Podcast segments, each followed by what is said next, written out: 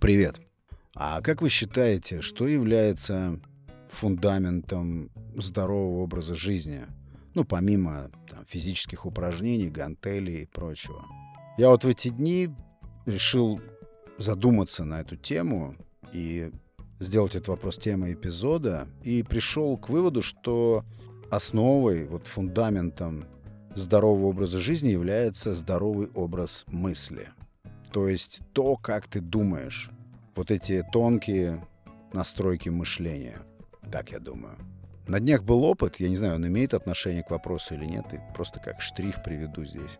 Мне предстояло общение, предстоял разговор, встреча с человеком интересной профессии, человек средних лет. Я так загорелся, мне так захотелось сделать эту встречу интересной, пообщаться, позадавать вопросы.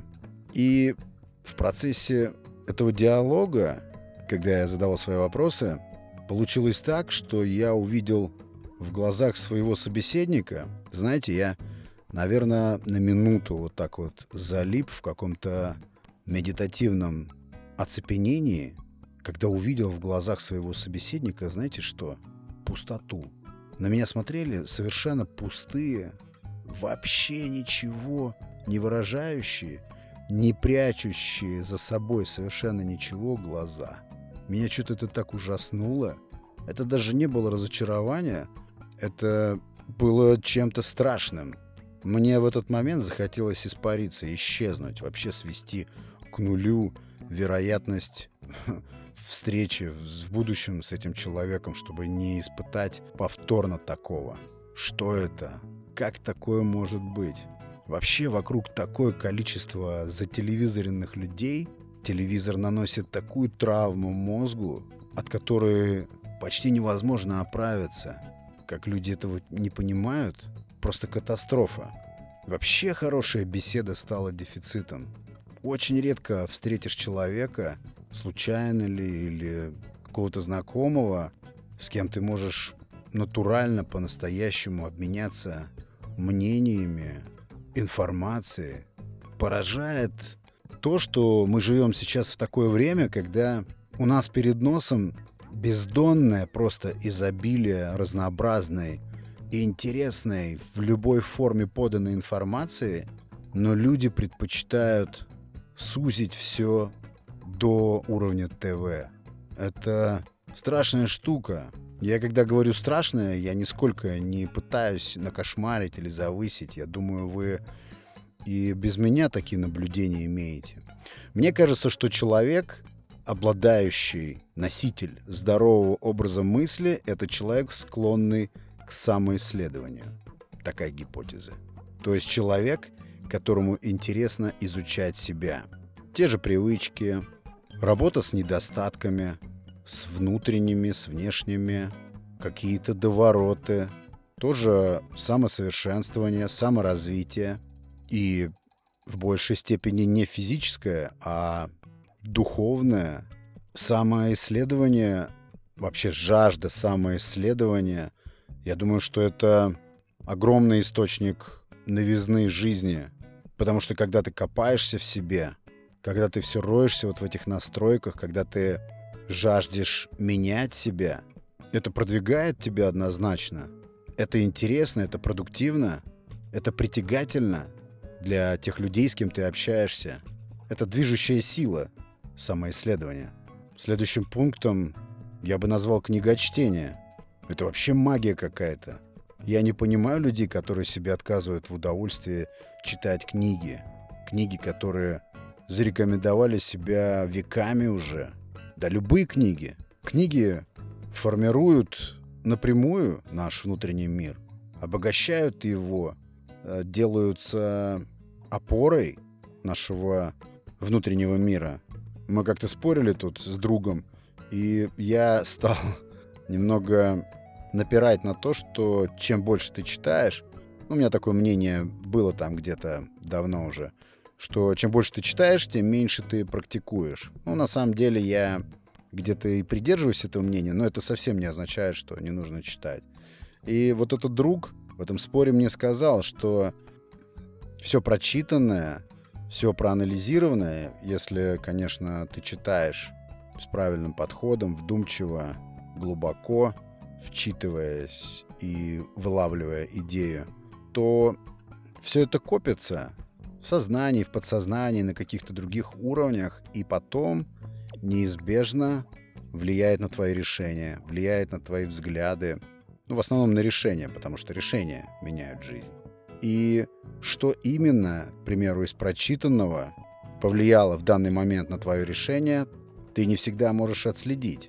Но решая что-то практически в своей жизни, ты можешь опираться на опыт из прочитанной литературы, подсознательно, не осознавая того.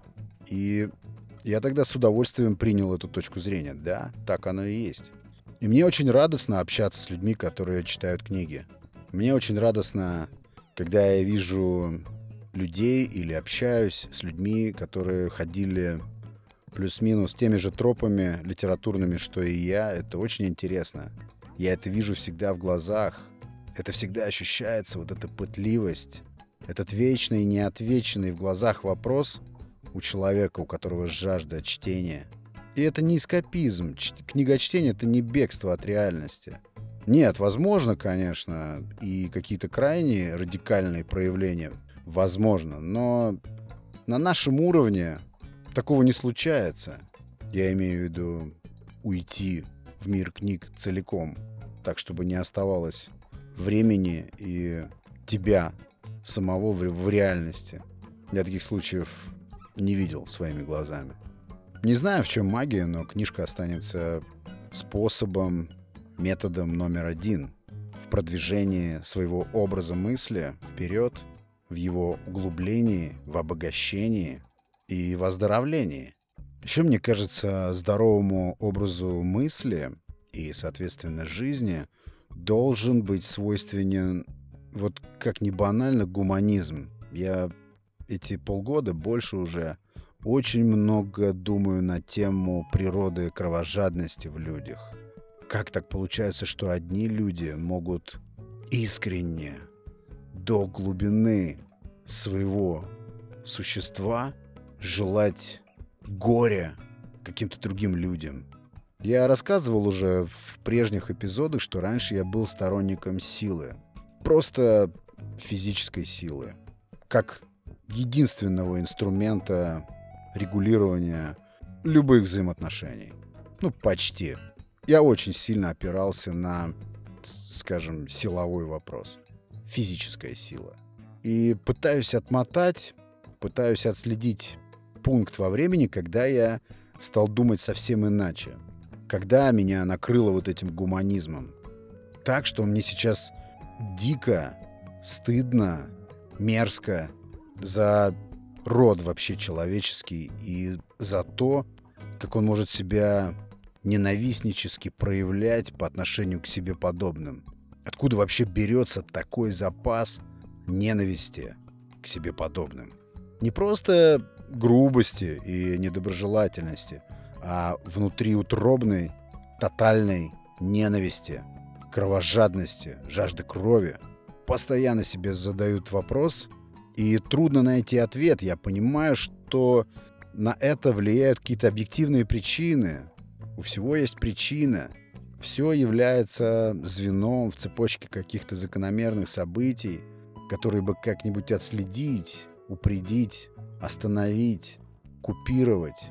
И все у меня упирается в гуманизм, в обычное, простое, бытовое, житейское человеколюбие.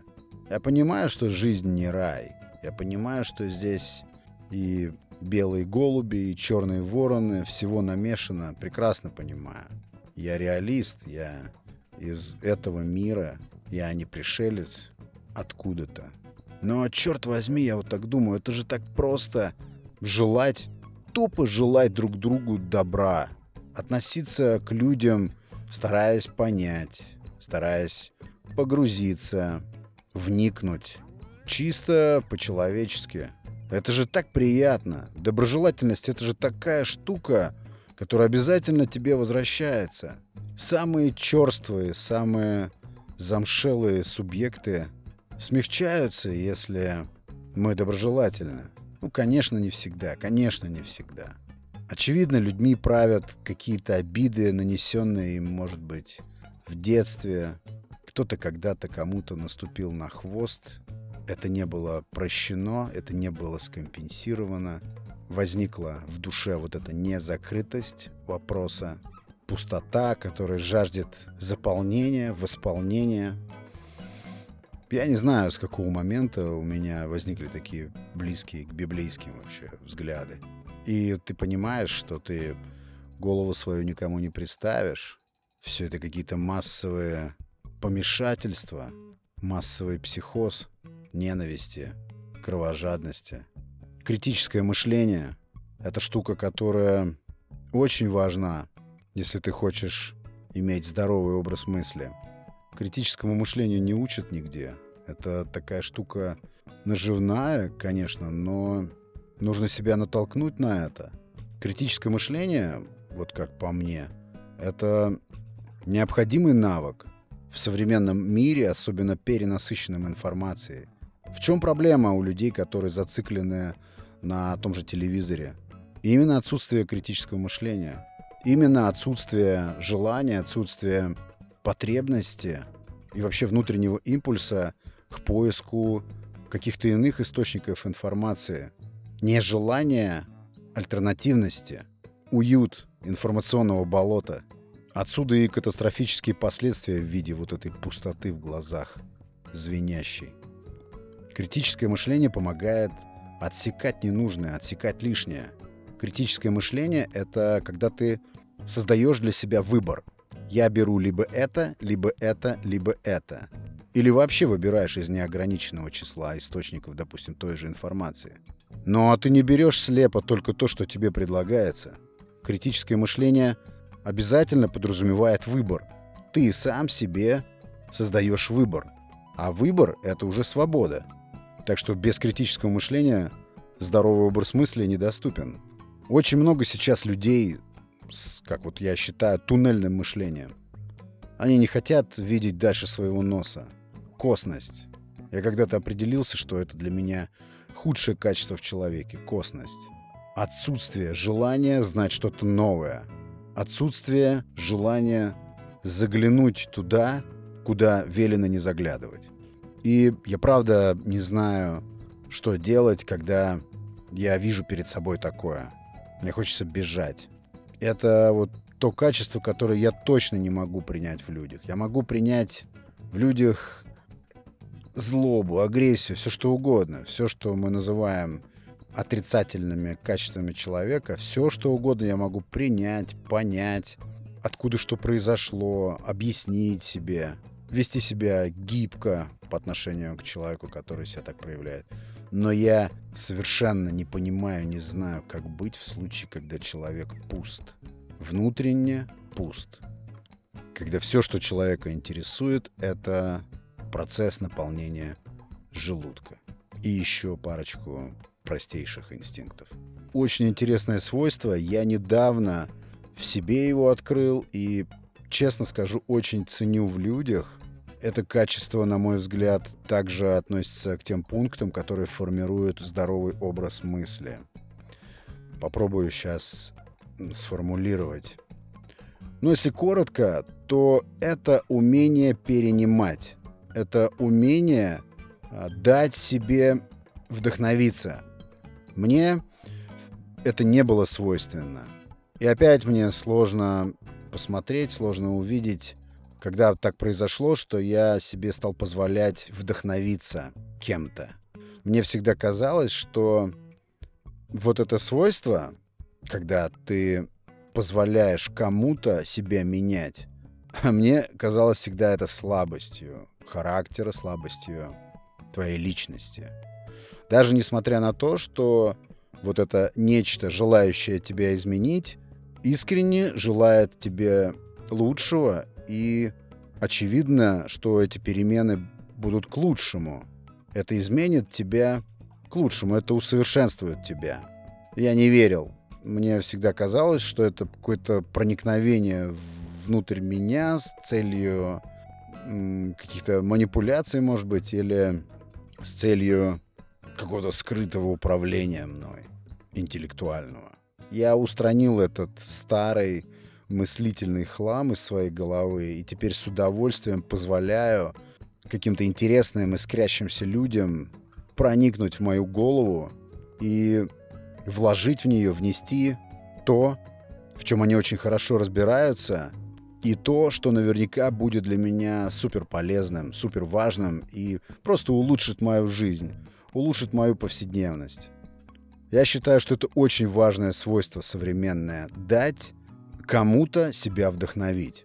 Потому что вся вот эта серость, зашоренность, убогость, закрытость, заблокированность для всего нового, как это называется, ксенофобия, она, мне кажется, играет шутку не только в пределах личности, в таком микромасштабе, но и в макромасштабе.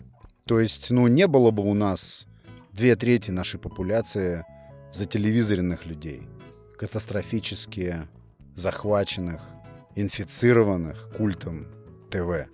Не было бы, если бы хоть как-то чуть более-менее массово наш народ обладал бы таким свойством, как открытое сознание, открытое к переменам, открытое к регулировкам, открытое к лучшему. Очень приятно всегда видеть людей, которые обладают таким свойством. Очень приятно с такими людьми общаться. Очень приятно, когда человек искренне открыт. Когда находит твои выкладки, твои идеи ценными, когда их перенимает, и ты видишь, как преображается его жизнь. Я очень долгое время не понимал преимуществ и вообще выгоды такого поведения, такого свойства ума, как открытое сознание. Дальше я считаю, что здоровый образ мысли формируется чувством эстетики – Громко сказано, да, но я считаю, что чувство эстетики, чувство красивого, чувство такта, чувство прекрасного, как бы опять же высокопарно это не звучало, чувство прекрасного, да, эти самые утонченные чувства, ощущения прекрасного, да просто в повседневности, даже среди серых будней, отыскать крупицу чего-то интересного — какую-то микровспышку, микроэмоцию. Это и есть чувство эстетики. Человек с развитым чувством эстетики, как я считаю, не может культивировать в себе ненависть или человека ненавистничество по определению. Эстетика не подразумевает такого. Это внимание, это очень тонкие настройки. Я не считаю, что у нас массово развитая эстетика, что это какая-то наша черта. Я считаю, что это то, над чем нужно работать. Развивается эстетика, я убежден, прокачиванием ощущения самоуважения. Старт, конечно, здесь нужно делать с себя. Закругляя эпизод, хочу сказать, что здоровый образ мысли обязательно, обязательно, а может быть даже и в первую очередь, я не знаю, но точно в огромной степени формируется чувством юмора. Юмор определяет интеллект, Юмор определяет стиль мышления, умение, потребность смеяться, а не высмеивать. Это тоже эстетика. Юмор всегда снимает напряжение, заряжает, даже оздоровляет, я бы сказал.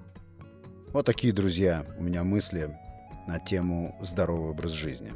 Есть мнение, кидайте. Благодарен вам за прослушивание эпизода. Слушайте подкаст по вторникам и субботам. Это был Александр Наухов и Несу подкаст. Пока.